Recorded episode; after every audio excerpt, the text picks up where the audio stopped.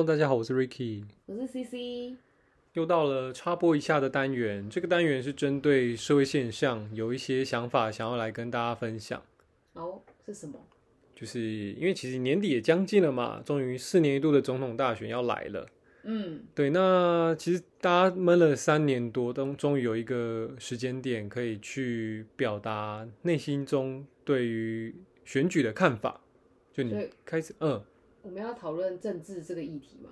没错，但我们不会去，我们在这一集的节目中，并不会去，并不会去说，哦，我们可能支持哪一个政党，不会有太多的这些倾向。我们想要更 focus 讨论的是在于说，你在社群媒媒体上你看到的这些政治立场，它是如何的影响人际关系，以及我们要去如何做到理性选举。最近真的蛮常在社群媒体上看到政治发表的。对，真的是一头拉苦，就是大家内容就也不外乎就是说谁谁谁做的好，然后谁谁谁做的烂，对，呃，为什么？然后我是什么什么粉，哎、我是什么什么黑，我是什么黑算什么粉，我是什么粉算什么黑，然后还说绝对不要投这个就对了，对对对，莫名其妙。非常多，就是大家很喜欢在网络上去表达自己的立场，然后帮自己贴标签，然后去发表呃这些很对立啊、很立场鲜明、是很容易引起仇论、仇恨的言论，然后接着你可能可能会还会在文末说呃理性讨论，请下方理性讨论诶这样子。理性何在？对，但其实很多时候那个理性讨论就是，呃，你支持我的言论，那就是理性讨论。哦，最好笑的是他说理性讨论，然后下面有人就是真的想跟他讨论，但是他就生气了。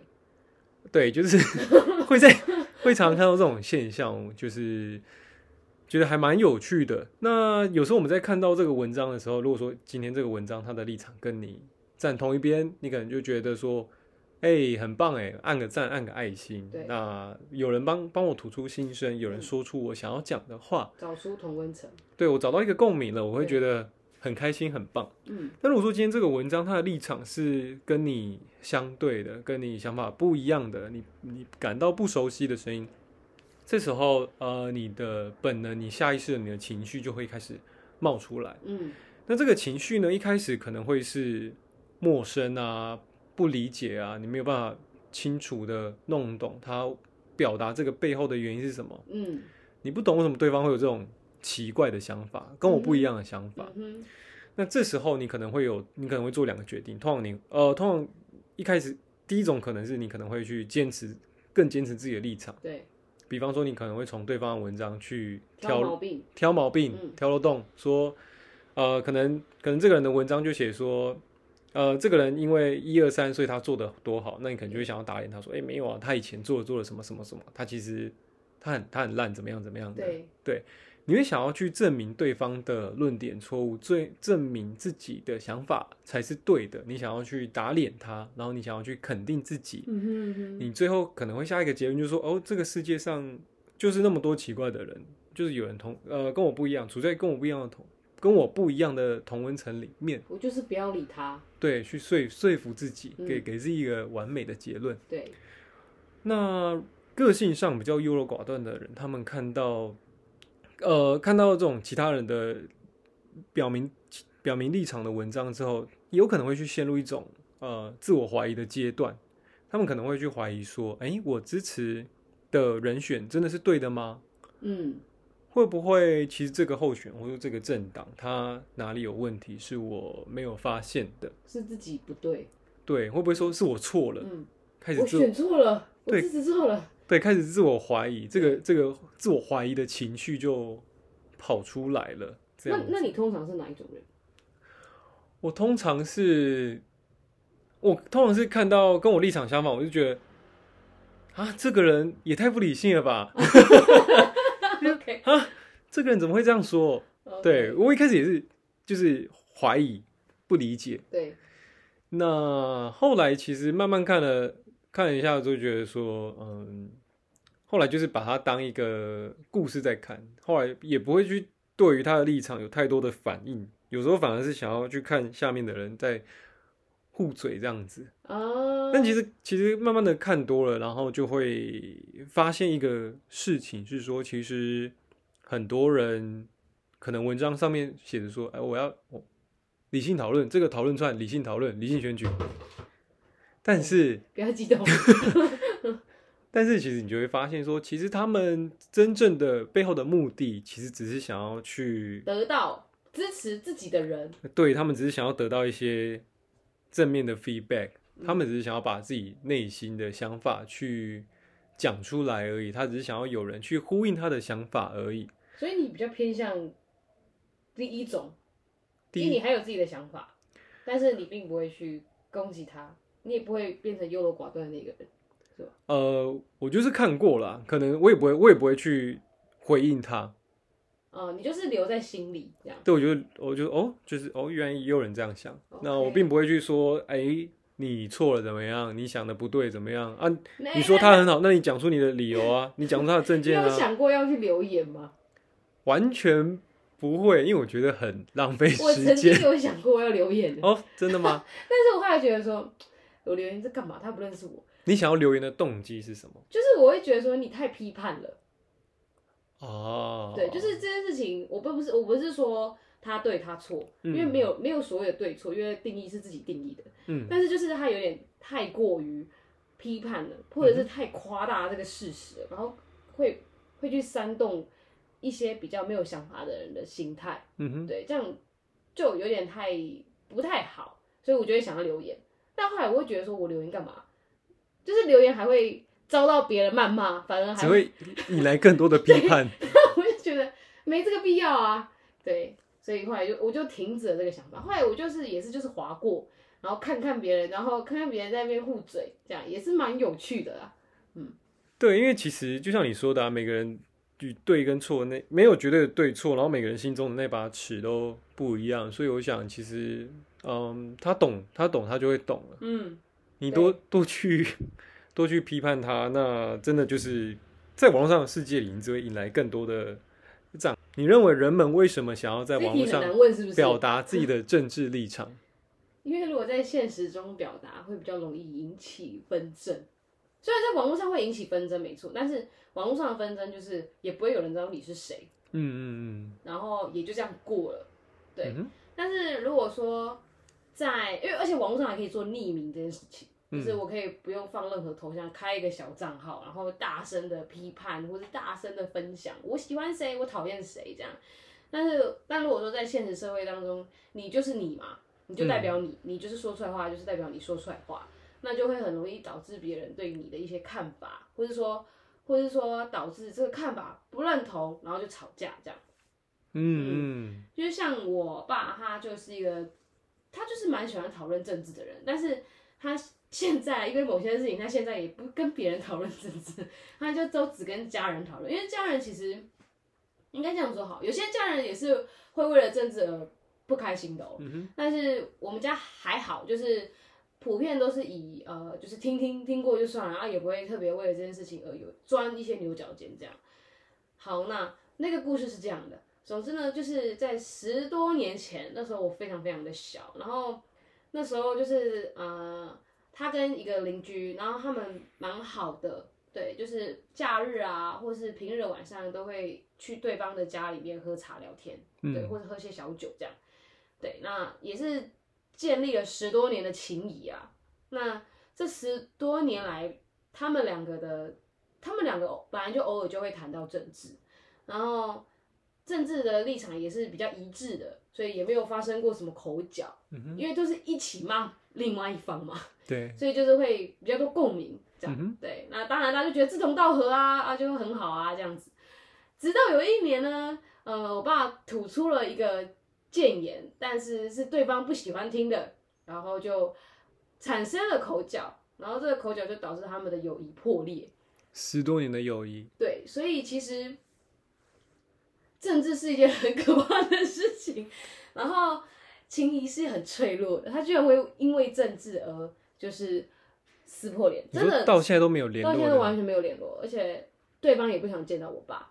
我爸还好，我爸其实他是觉得说见到就打招呼，但是因为我们也搬家啦，就现在也不住在那个社区，所以对方也见不也见不太到面。但是如果是说如果有机会见到的话，我爸是说哦会啊会再打招呼啊，但是感觉对方是没有想要再联络，因为那时候离开原本旧家的时候，我爸有主动去跟他说，对呃，之前那件事情可能就是导致大家不开心，那对对对，我们就不要放在心上，就是还是希望可以保有这个情谊这样。嗯，但对方也没有领情啊，对，就是走心的非常彻底。非常的彻底，所以我是觉得，为什么现在这么多人在会回头来在屏幕里面，在社群媒体里面去说这件事情，有一部分也是因为引发怕引发一些不愉快的经验，然后怕人际关系破裂，嗯哼，对，然后还有一个还有一点就是，因为会发现现在的人也很不敢问你要投谁，嗯哼，以前的长辈可能还会互相问一下，然后就是小小的，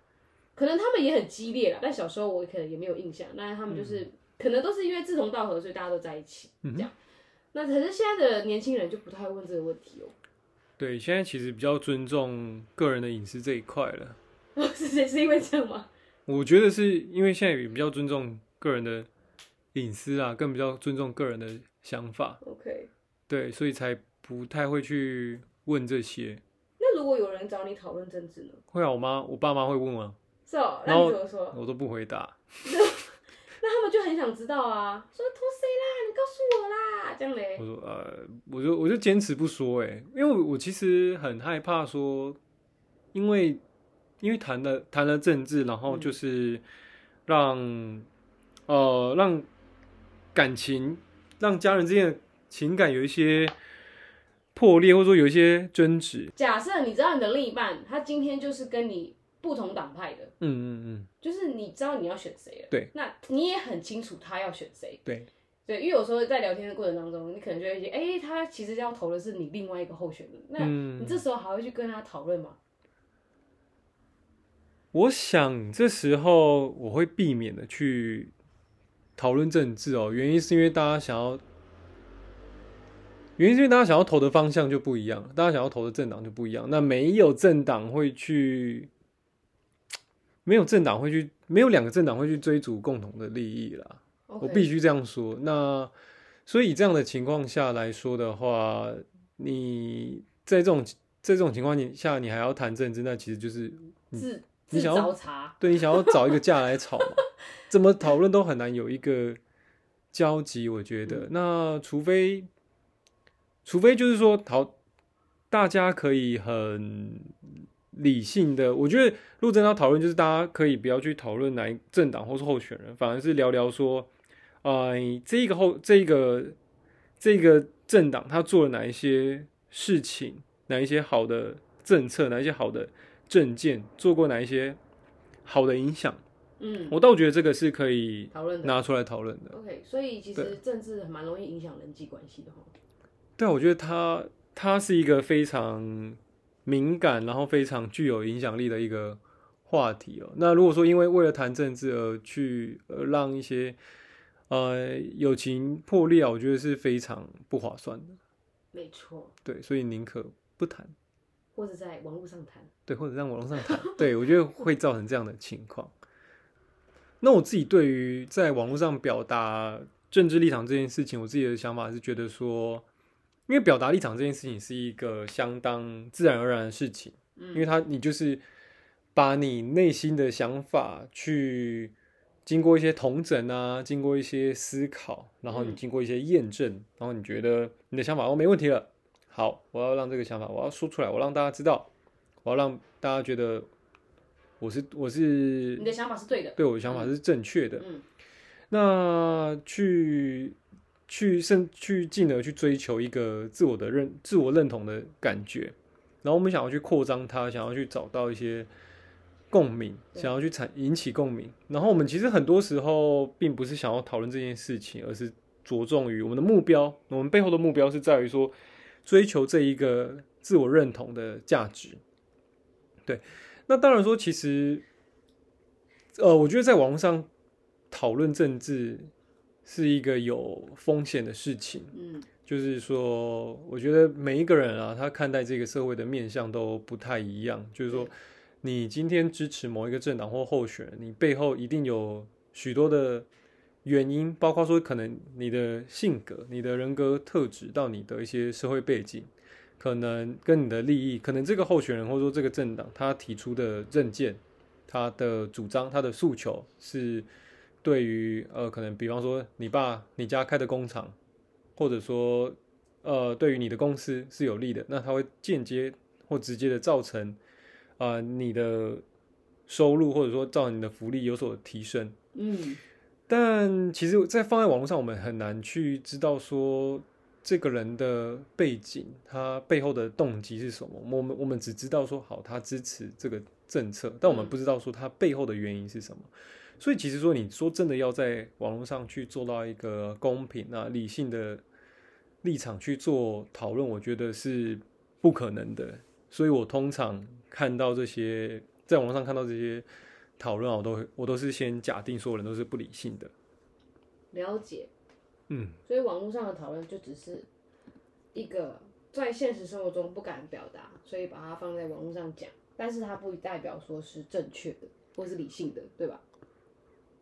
我会对我会觉得说那是一个不理性的讨论啦。原因还有一个是因为其实啊、其实，在网络上大家其实都是不认识的，大家都是陌生人。然后我们很我们都只是因呃透过少数的几行文字去认识这一个人，认识说他想要表达的论点。嗯，我们也，我们除了不，我们除了对这个人不足没有产生足够的认识之外，再来是我们很多时候，呃，在短短的几个篇幅之内，并没有办法去好好的谈论整个议题。我们很多时候都是啊，找到一个角，那这个角有问题，哎、这个候选人有问题，这个政党有问题，并没有办法说好好针对几个大的面向啊，然后整个整个整个比较全面性的去看这件事情。嗯嗯，那延续前面讨论的啊，你觉得我们要如何跟他人在网络上理性的去谈论政治呢？哼，你说网络上吗？对啊，网络上很难讨论理性，很难吗？很难啊，因为他就是不认识你，他也随便说啊，嗯，对啊，你刚刚都说在网络上讨论都是不理性，对我自己是觉得不可能那怎的。么可能会有嘞？那如果说在现实呢？现实就生活中，你的另可能你要怎么样跟你的另外一半、跟你的家人、跟你的朋友去达到理性讨论政治这件事情？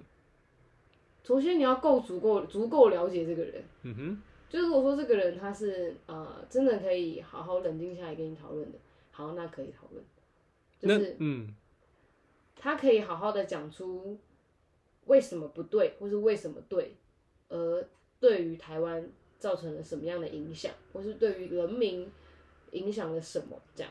然后他的他讲这些的时候，他是不带任何批判的字眼，可能有，但是但是那个批判字眼不是非常极端的，他会说到不好或是好，这很很很好被定义的字眼，我觉得 OK。但如果他讲到真的是很难听，就是他可以做到做这么烂可以去死之类的这种，我就觉得有点太过于极端了。这样，那这样的如果他真的吐露出了这样的言语，那我就会停止讨论。对，那如果说呃，然后在讲这些的时候，他的情绪是平稳的，就是因为有时，尤其是我不知道为什么台湾人讲到政治的声音都很大声，很大声，就是会突然激昂起来，然后跟你讲对。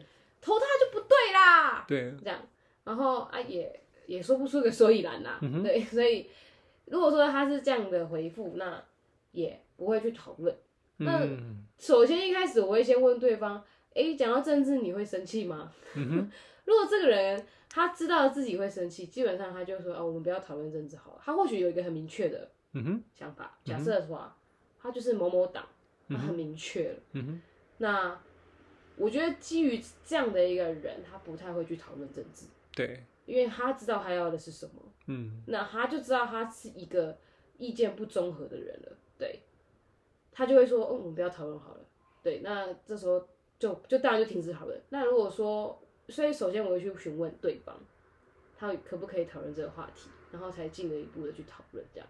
当然，第一个部分就是刚刚提到啊，要了解这个人啊，了解。所以你了解这个人，人讨论政治啊、你了解这个人方式是说，你去看他谈政治的话，政治的时候是不是有足够的理由嘛？逻辑是不是足够的清楚？对然后是不是不会有那种比较不会不带那些批判性的字眼？对，我的想法跟你对我想法跟你蛮像，就是我对这一块的我对这一块的想法就是说，我觉得有两个重点啦。我自己觉得有两个重点，第一个是说，你要让今天你要跟别人去理性的讨论政治，第一个是你要去理解这个人是不是足够的理性。那我会怎么样去判断呢？我会去判断说，呃，跟我讨论这个人他是不是有，他是不是愿意去表达出他自己，他是、他是不是愿意去表达，去完整表达他的想法，去让我知道。那他是不是也想，也同时想要去理解我的想法？我会用这两个这两点去判断说，他有没有想要跟我讨论的意愿。那如果没有，就不会进进去下一步。那下一步的话，我会第二个点我会看的是说，今天我们要讨论的这个题目是有没有在同一个平面的，确保说我们的理解是不是在呃基于同样的基点上面。比方说，我们可能这这通常是需要一些来回的问题，需要一些问题来回反复的讨论跟确认，才能继续往下往下做后面的讨论。就是说，比方说我们今天。讲到可能是核能发电好了，我们今天要谈的是核能发电的安全，还是对环境影响，还是对于经济上面的影响，对都不一样。我们呃先把这个整个的架构确定好之后，再去做往下讨论，比较不会去发散掉这样子。嗯，对。那我觉得结论就是，其实沟通这件事情，它就是双向的嘛，就是我们必须要很努力的去让别人理解你。那也同时要去努力的去理解别人想要表达的事情，我们才能去取得一个最大的公约数，然后才去慢慢的去向外扩张，才能有效的去理解对方。嗯嗯嗯，同意。没错。好，呃，好，那这边跟大家分享一个理论，可以去，因为其实前面刚才我们的结论都是说，理性选举这件事情是。没有办法做到的，因为原因就是因为人本身就是不理性的。对。那有一个理论是，人本身就是不理性的。对，人本身就是不理性的。我觉得要看事情啊。好，然后呢？呃，那有一个理论是这样子的，就是呃，美国有一个政治哲学家叫查尔呃罗尔斯罗尔斯。嗯，讲错人家名字，讲三遍。美国有一个。好了，美国有一个政治哲学家叫罗尔斯，那他有提一个理论，叫做“无知之幕”。这个“幕”是布幕的“幕”。嗯，那这个这个“无知之幕”是在讲什么？他就在讲说，想象一下，今天，比方说我们要去决定一个政治的一个议题，好了，比好打比方说好了，今天在台湾，你要去提高房屋的持有税，还是不要提高？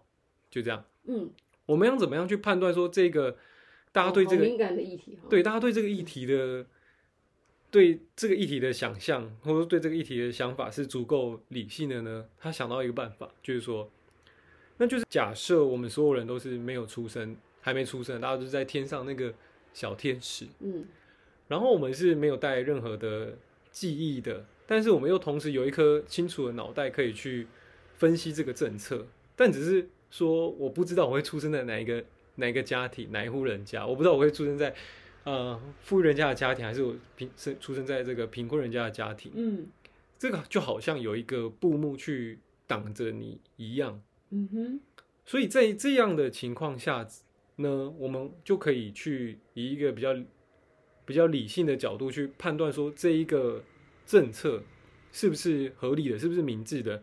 原因是因为我们并不知道自己会投胎到哪一个家庭，因此我们投出来的，我们理性分析出来的政策，绝对是会对整个社会福利、对多数人的利益是有有帮助的。这样子，那这在这样的前提下，才可以去理性选举，对，做到理性的理性的讨论这样子。OK，嗯，好难呐。但，我觉得没有办法，很难呐，这个已经成佛成仙了吧？太难了。对，就是这个理蛮有蛮有意思的一个理论。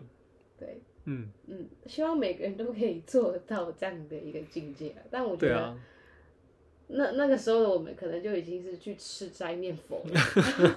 对啊，我想他的言，他的他的意思就是说，我们要去把自己的立场拔掉嘛。啊。真的蛮难的。我们要把自己的立场把，我们忘记我们自己是谁，我们有冲突，就是因为有自己的立场。对，我们忘记自己是谁，嗯然后忘记自己是什么样的人，单纯从政策面下面去做讨论，嗯，对，才能做到真真正的理性。好，祝福我们都可以这样子。好，OK，对但也不知道这样的这是不是就真的是好的？要要做要，首先你先先成为这样的一个角色，我们再来判断这样是不是好的。对，好，这集的节目就到这边。哦，好，那做个总结。